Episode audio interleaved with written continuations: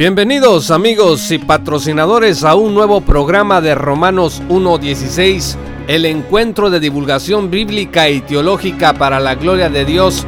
Muchas gracias a cada uno de ustedes por escuchar este nuevo programa que es consentido de todos los latinoamericanos que aman la infalible, inerrante y suficiente palabra de Dios. Un saludo fraternal a todos los radioescuchas en Radio Jalel. También un saludo especial a todos los que nos escuchan desde el 99.7 en FM en Ecuador, Guayaquil, con nuestro amigo y hermano Gustavo Cisneros en Sonidos en la Noche y por supuesto un saludo a toda nuestra amable audiencia en Radio Faro de Gracia. Saludos a todos los que nos escuchan desde nuestro sitio web oficial en www.jpaulomartinez.com y por supuesto en nuestra aplicación de Google Podcast pueden ahí acceder a este y a todos nuestros episodios de manera gratuita. Tuve una charla con uno de los hermanos eh, patrocinadores acerca del tema de Israel. Eh, me decía que el pastor Sugal Michelén había expuesto un mensaje en donde decía que Israel dejó de ser la nación escogida por Dios que fueron desechados para siempre, que la viña les fue quitada y fue entregada a la iglesia, y que todo esto comenzó a pasar cuando fue destruido el templo en Jerusalén en manos del imperio romano, y él me comentaba que pues venía de un trasfondo dispensacionalista, y miren amigos, eh, yo personalmente no tengo ni la intención, ni nunca he tenido y pienso que nunca voy a tener una banderita de Israel ahí en la esquina de mi cuarto, muchísimo menos en la congregación. Yo respeto a las iglesias que tienen una bandera de Israel ahí en la esquina. No, tampoco soy un hombre que esté leyendo las noticias sobre Israel y esté viendo las profecías de las escrituras con un interés especial. Pero debo decirles que cuando yo revisé la declaración del pastor Sugel, cuando dice que Israel fue desechado para siempre, inmediatamente vino a mi mente el capítulo 11 de Romanos y justamente el apóstol Pablo piensa de otra manera a la que piensa Sugel. Si ustedes abren sus Biblias en el capítulo 11 de Romanos y leemos el versículo 1, vamos a encontrar lo siguiente. Digo pues, ¿ha desechado Dios a su pueblo? En ninguna manera. Bueno, para empezar, eso debería de ser suficiente para echar por tierra cualquier declaración de cualquier persona no importa si es muy conocida o no, o si está muy instruida o no, que diga que Dios ha desechado para siempre a su pueblo Israel. ¿Por qué? No porque yo sea dispensacionalista, que les digo de antemano que no lo soy, al menos eh, no a la fecha no he encontrado todavía el tiempo para poder sumergirme como se debe en la escatología dispensacionalista, pero aún estando apartado así del dispensacionalismo, pues esta es una equivocación decir que Dios desechó a su pueblo, porque el apóstol Pablo dice con claridad que de ninguna manera Dios ha rechazado a su pueblo. Y fíjense que esa expresión de ninguna manera es exactamente la misma expresión que ustedes van a encontrar en el capítulo 6 del mismo libro de Romanos, en donde habla de pues vivir en pecado, dice que pues diremos, perseveraremos en el pecado para que la gracia abunde en ninguna manera, y el versículo 15 dice que pues pecaremos porque no estamos bajo la ley, sino bajo la gracia en ninguna manera. Y bueno, esa es la misma expresión en el griego que el apóstol Pablo habla para decir que pues ha desechado Dios a su pueblo en ninguna manera. Entonces, amigos, para empezar, no podemos sostener que Dios haya desechado para siempre a su pueblo Israel. Para toda la audiencia reformada de Romanos 1.16, la The Reformation Study Bible, que editó el Dr. Archie Sproul, si ustedes leen los comentarios en el capítulo 11 de Romanos, no van a encontrar ningún comentario que siquiera sugiera que Israel fue desechado como nación, sino todo lo contrario. A ver, vamos en estos siguientes minutos a tratar de explicar esta posición. Desde el capítulo 9 hasta el capítulo 11, el apóstol Pablo en Romanos empieza a tratar el tópico de la integridad de Dios y de sus promesas. Pablo presenta el Evangelio y quiere mostrar el cómo Dios abraza a los gentiles sin romper con el Antiguo Testamento. Porque cuando Pablo empieza a hablar y decir que los gentiles han sido llamados por Dios y que Israel ha sido hecho a un lado, y miren, esto es importante entender que el capítulo 11 nos habla acerca de la clase de rechazo en todo caso que Dios ha tenido respecto de Israel es un rechazo parcial, es un rechazo temporal que va a terminar cuando haya entrado la plenitud de los gentiles, que es lo que dice el versículo 25 del capítulo 11. Dice, porque no quiero hermanos que ignoréis este misterio, para que no seáis arrogantes en cuanto a vosotros mismos, que ha acontecido a Israel endurecimiento, dice en parte. O sea, no es un endurecimiento total. Endurecimiento en parte, hasta que haya entrado la plenitud de los gentiles. Esta es una nota pastoral, amigos, porque Roma en ese momento tenía una iglesia liderada por gentiles. Esto ocurrió porque el emperador Claudio ordenó a los judíos abandonar Roma, vean ustedes Hechos 18, versículo 2, en el 49 después de Cristo. Ya para el 57 después de Cristo, que es cuando probablemente Pablo escribió la epístola a los romanos, pues muchos judíos ya habían regresado a Roma y pues eh, surgieron problemas entre el liderazgo gentil y los judíos que eran una minoría. Entonces el apóstol Pablo les dice, no sean soberbios ustedes gentiles pensando que Israel ha sido ya completamente desechado, que ha sido completamente endurecido. Les dice, ha acontecido a Israel endurecimiento en parte hasta que haya entrado la plenitud de los gentiles. No ignoren este misterio. O sea, Ustedes han sido llamados por la gracia de Dios los gentiles. Y de hecho, el capítulo 11 de Romanos nos dice que esto ha acontecido para provocar envidia al pueblo de Israel y que ellos vengan al conocimiento de la verdad.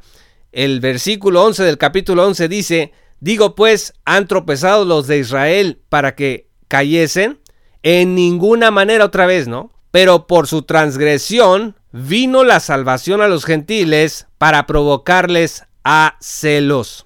Si ven ustedes el versículo 30, dice, pues como vosotros también en otro tiempo erais desobedientes a Dios, pero ahora habéis alcanzado misericordia por la desobediencia de ellos, así también estos ahora han sido desobedientes para que por la misericordia concedida a vosotros, ellos también alcancen misericordia. ¿Quiénes son ellos? Pues Israel.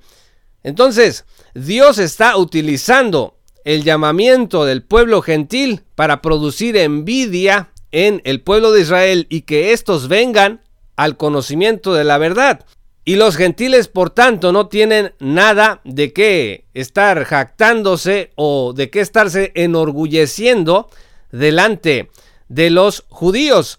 Y miren, el doctor Douglas Moo dice que hay mucho antisemitismo precisamente por esta idea de orgullo que permea en varias interpretaciones de las escrituras, en donde se dice que Israel ya está totalmente acabado, ha sido endurecido totalmente y ya no tiene absolutamente nada que ver en los planes y promesas de Dios. Por otro lado, el bipactualismo es falso. El bipactualismo enseña que hay un pacto a través del cual se salvan los judíos y hay un pacto a través del cual se salvan los gentiles. Eso es totalmente equivocado. Hay un solo pacto a través del cual tanto judíos como gentiles son salvados y eso es a través de la fe en Cristo Jesús. no hay ningún otro camino especialmente trazado para el pueblo de Israel. Eso debe de quedar claro hasta ahorita. En la Biblia no hay ninguna evidencia que diga que los judíos se van a salvar por algún otro medio que no sea exactamente el mismo medio que Dios ha establecido a través del pacto con Cristo. Así amigos es que el apóstol Pablo trata de responder al pueblo de Israel diciendo, bueno, es que Dios no ha fallado en sus promesas. Nosotros no podemos sostener, dice el apóstol Pablo, que Dios haya terminado totalmente con el pueblo de Israel cuando antes había prometido para ellos otra cosa. Por eso, pretender que Israel está absolutamente desechado, y hablo del Israel étnico, es romper totalmente con las promesas que Dios le dio al pueblo de los judíos. Y les insisto a mis amigos reformados que están escuchando, esto lo pueden ustedes encontrar en documentos de estudio tan importantes de tradición reformada como la Biblia de Estudio de la Reforma del Ministerio del Ligonier del Dr. Orsis Sproul. Porque aquí no estamos hablando del asunto del rapto, no estamos hablando del asunto del milenio, no estamos hablando de una restauración nacional eh, aquí en la tierra de Israel. Esos son otros temas que también se, están relacionados. Pero aquí la discusión es si Israel étnico ha sido desechado por completo o no dentro de los planes y promesas de Dios. Y la respuesta que nosotros estamos ofreciendo aquí es que pues no es así. ¿Y por qué creemos eso? Pues porque la misma escritura dice con mucha claridad que Dios no ha desechado a Israel. Entonces, ¿qué es lo que queda para Israel? El capítulo 11 no solamente dice que Dios no ha desechado a su pueblo, sino que además dice en el versículo 26 del capítulo 11, y luego todo Israel será salvo. Este versículo es eh, sumamente interesante y tiene diversas interpretaciones. El dispensacionalismo dice, por ejemplo, que todos los israelitas elegidos van a ser salvos cuando termine la tribulación. Dentro del espectro reformado se dice que un grupo muy grande de israelitas, de judíos, vendrán al conocimiento de la verdad en Cristo a través solo de la fe, justo antes de la segunda venida del Señor. Así se interpreta eh, la cita que se hace en este versículo 26 del capítulo 11 de Romanos a Isaías 59, 20, donde dice que vendrá de Sión el libertador que apartará de Jacob la impiedad. Esto de que va a venir lo entienden como la segunda venida de Cristo. Por supuesto que esta no es la única interpretación, pero es la que mencionamos aquí. Luego, ¿de qué manera el apóstol Pablo habla de que Dios no ha desechado a Israel. Vean ustedes el versículo 2 del capítulo 11. Dice, no ha desechado Dios a su pueblo, el cual desde antes conoció. ¿O no sabéis que dice de Elías la escritura, como invocan a Dios contra Israel diciendo, Señor, a tus profetas han dado muerte, y tus altares han derribado, y solo yo he quedado y procuran matarme? Pero ¿Qué le dice la divina respuesta? Dice la escritura, me he reservado siete mil hombres que no han doblado la rodilla delante de Baal. Así también aún en este tiempo ha quedado un remanente escogido por gracia. Nosotros generalmente escuchamos en las iglesias que utilizan este versículo del remanente para hablar que dentro de la iglesia de los gentiles, pues que somos nosotros, siempre hay un remanente fiel a Cristo en medio de pues todas las personas que hacen una falsa profesión de fe. Sin embargo, en el contexto específico, este remanente se refiere a un grupo de israelitas, de judíos étnicos, que dentro del Israel nacional alcanzarán la salvación porque son personas que han puesto su fe en Cristo y han reconocido a Jesús como el Mesías. Luego después, en el capítulo 11, el apóstol empieza a hablar de que las promesas de los patriarcas que se cumplen, o sea, nada de que ya Dios cambió de opinión y se desecharon esas promesas, pues no, no es así. Se cumplen las promesas de los patriarcas, pues son el olivo. Y entonces tenemos unas ramas naturales que son los judíos, que son parte del pueblo por nacimiento. Y tenemos además las ramas de olivo silvestre, que son las ramas injertadas y que somos los gentiles. Luego empieza a hablar el apóstol en una ilustración, por supuesto ninguna ilustración refleja la perfección una verdad espiritual, pero dice, bueno, han sido desgajadas algunas de las ramas naturales, pero Dios tiene poder, dice, para volverlas a injertar. Dice el versículo 20, por su incredulidad fueron desgajadas, pero tú por la fe estás en pie. No te ensoberbezcas, está hablando los gentiles, sino teme porque si Dios no perdonó a las ramas naturales, a ti tampoco te perdonará. Mira pues la bondad y la severidad de Dios, la severidad ciertamente para con los que cayeron, pero la bondad para contigo. Si permaneces en esa bondad, pues de otra manera tú también serás cortado. Y dice el versículo 23, y aun ellos, si no permanecieren en incredulidad, dice serán injertados, pues poderoso es Dios para volverlos a injertar. Si nosotros quisiéramos resumir Romanos 11, dice que por la transgresión de Israel ha venido la salvación a los gentiles. Luego Israel ha sido envidioso ante esto. La transgresión de Israel ha traído riquezas al mundo. O sea, la pérdida de Israel ha sido una ganancia para el mundo en cuanto que los gentiles han venido al conocimiento de la verdad. Y más grandes riquezas van a venir cuando este Israel que ha sido temporalmente endurecido vaya a venir entonces al conocimiento de la verdad y su riqueza será mayor. Algunas ramas, por otro lado, se han desgajado y nosotros, como olivo silvestre, hemos sido injertados y Dios puede volver a injertar a ese Israel rebelde. Israel ha sido endurecido en parte hasta que todo el número de los gentiles elegidos haya entrado y así todo Israel será salvo. Entonces, como resultado de la desobediencia de Israel, nosotros que éramos desobedientes hemos recibido misericordia y así como nosotros recibimos misericordia hoy habiendo sido desobedientes, esos israelitas desobedientes que también Dios ha predestinado para la salvación vendrán justo antes de la venida de Cristo en un avivamiento no común, porque pueden y alcanzarán misericordia ellos. Ahora, ¿cómo es posible que diga que todo Israel será salvo y a la vez digamos nosotros que un grupo muy numeroso de judíos va a venir al conocimiento de la verdad antes de la venida de Cristo.